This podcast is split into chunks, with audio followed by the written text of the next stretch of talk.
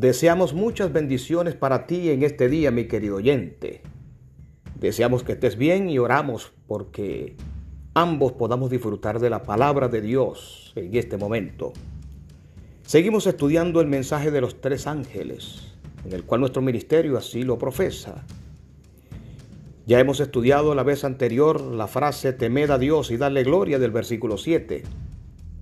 El mensaje de los tres ángeles, cada frase es correlativa. Cada frase tiene una relación estrecha la una con la otra. Porque el Evangelio eterno que aparece en el versículo 6 y todos los demás versículos es el mensaje completo que el ser humano hoy debe entender.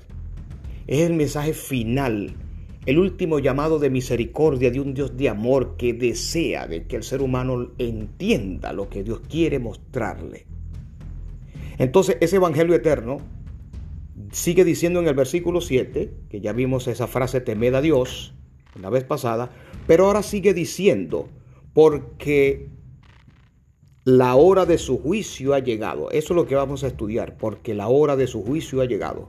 En estos cortos minutos es difícil ampliar esta frase por completo, pero simplemente mi deseo es que usted pueda estudiarlo y ampliarlo. Dese cuenta que dice, ha llegado la hora de su juicio. Ahí no dice que el juicio va a llegar en el futuro, sino que ha llegado, está en el presente. Mi querido amigo, usted revisa el libro de Hebreos en el capítulo 9, el capítulo 10. Y el libro de Hebreos por completo, usted se va a dar cuenta que el único sumo pontífice, el único sumo sacerdote de nosotros es el Señor Jesucristo. La Biblia enseña que cuando tú le clamas al Padre en el nombre de Jesús es el que te perdona. Jesús eso lo enseñó. Jesucristo es el sumo sacerdote. Usted no, usted no necesita confesarle sus pecados a ningún hombre en este mundo.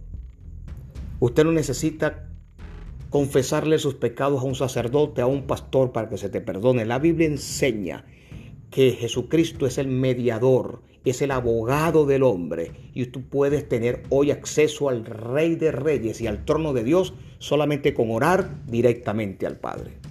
Ahora Jesús, cuando ascendió al cielo, se fue como abogado del hombre para interceder. Pero la profecía más larga de la Biblia, que está en Daniel capítulo 9, el capítulo 8 de Daniel, revela una luz para los últimos días demasiado hermosa donde dice que Jesús iba a pasar del lugar santo al lugar santísimo en su obra de sumo sacerdocio y sumo pontífice del hombre. El sumo sacerdote aquí en la tierra, cuando mediaba por Israel, donde había sangre de animales, él pasaba primero al lugar santo a mediar por el hombre, pero después pasaba al lugar santísimo. Es una obra de mediación hermosa. Jesús en este momento está en el lugar santísimo.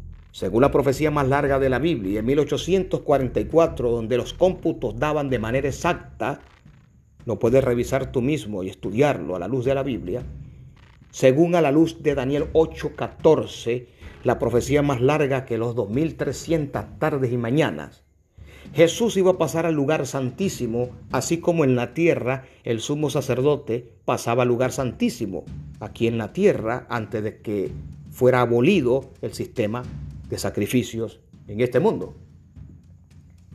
La profecía decía que Cristo iba a terminar la obra en el lugar santísimo, se iba a presentar delante del Padre, iba a empezar una labor de juicio. Pero esa labor de juicio no es para los impíos, para aquellos que no quieren nada con Dios. Los impíos todavía no pueden entrar en ese juicio porque están bajo condenación, todavía no han aceptado a Jesús. La gracia está sobre ellos.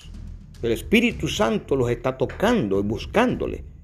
Pero este juicio en el cielo de mediación es solo por aquellos que han aceptado a Jesús, donde en los libros celestiales están anotados tu nombre y el mío.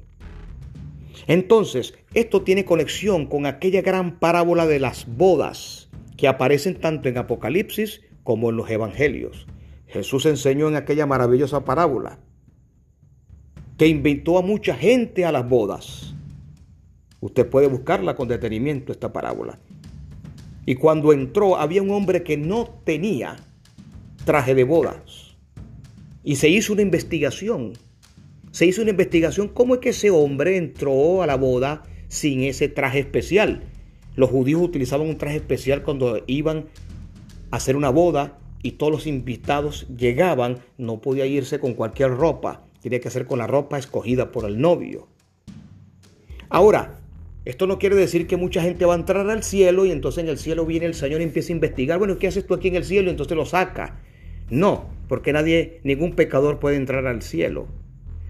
Esa parábola nos está reflejando de que Jesús en el cielo está revisando a todos aquellos hijos de Dios que le han aceptado. Lo está revisando en los libros celestiales. Está revisando a tu vida si realmente el cristianismo que estás llevando es correcto o es simplemente de nombre. Si realmente estás temiendo a Dios como lo explicamos la vez anterior, ¿qué significa temer a Dios? Busca ese audio, investiga qué significa temer a Dios.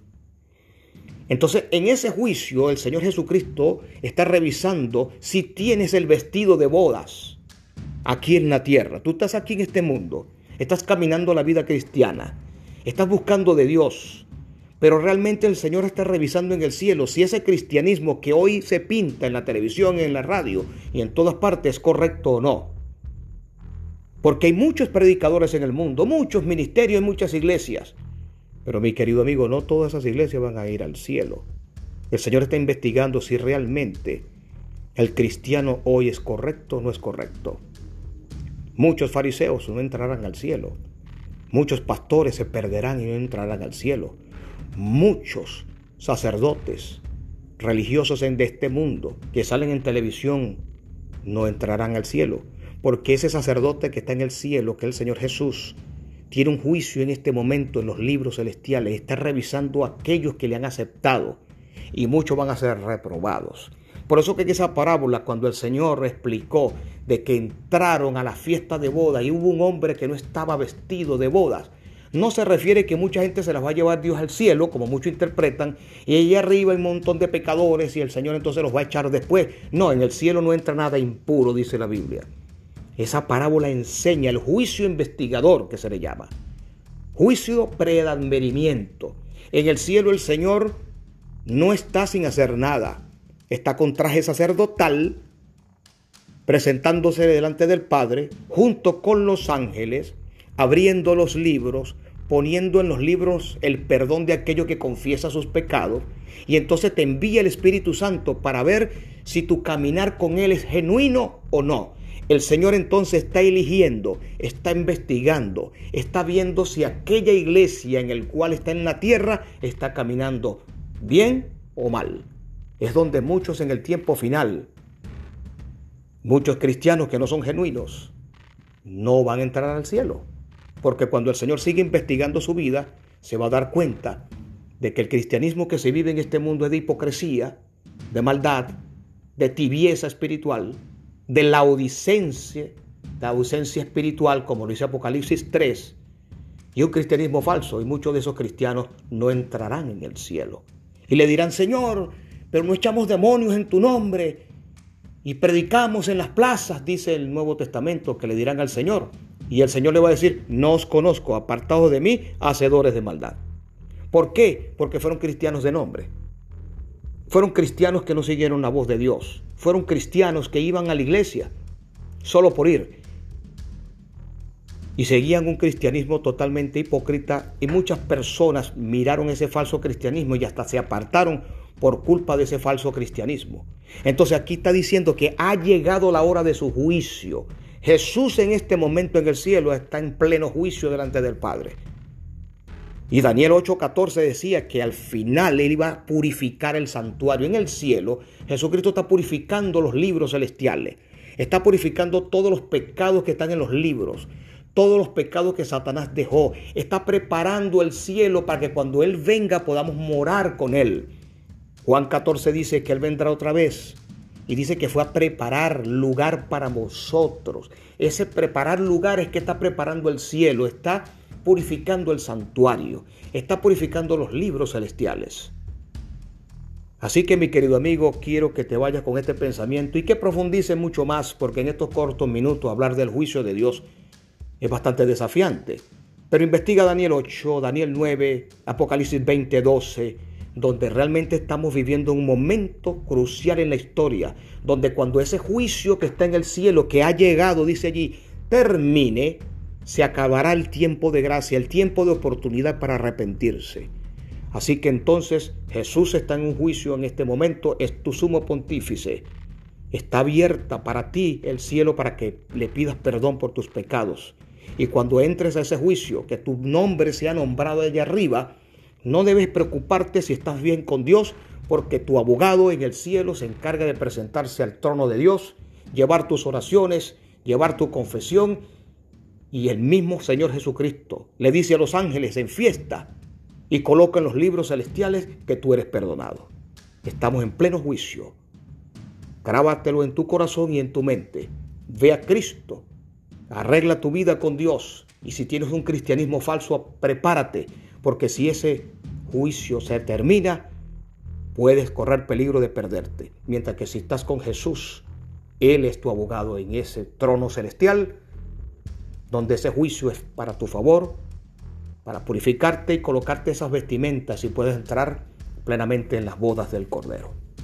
Que la paz de Cristo nuevamente pueda morar con tu familia, contigo, desde ahora y para siempre.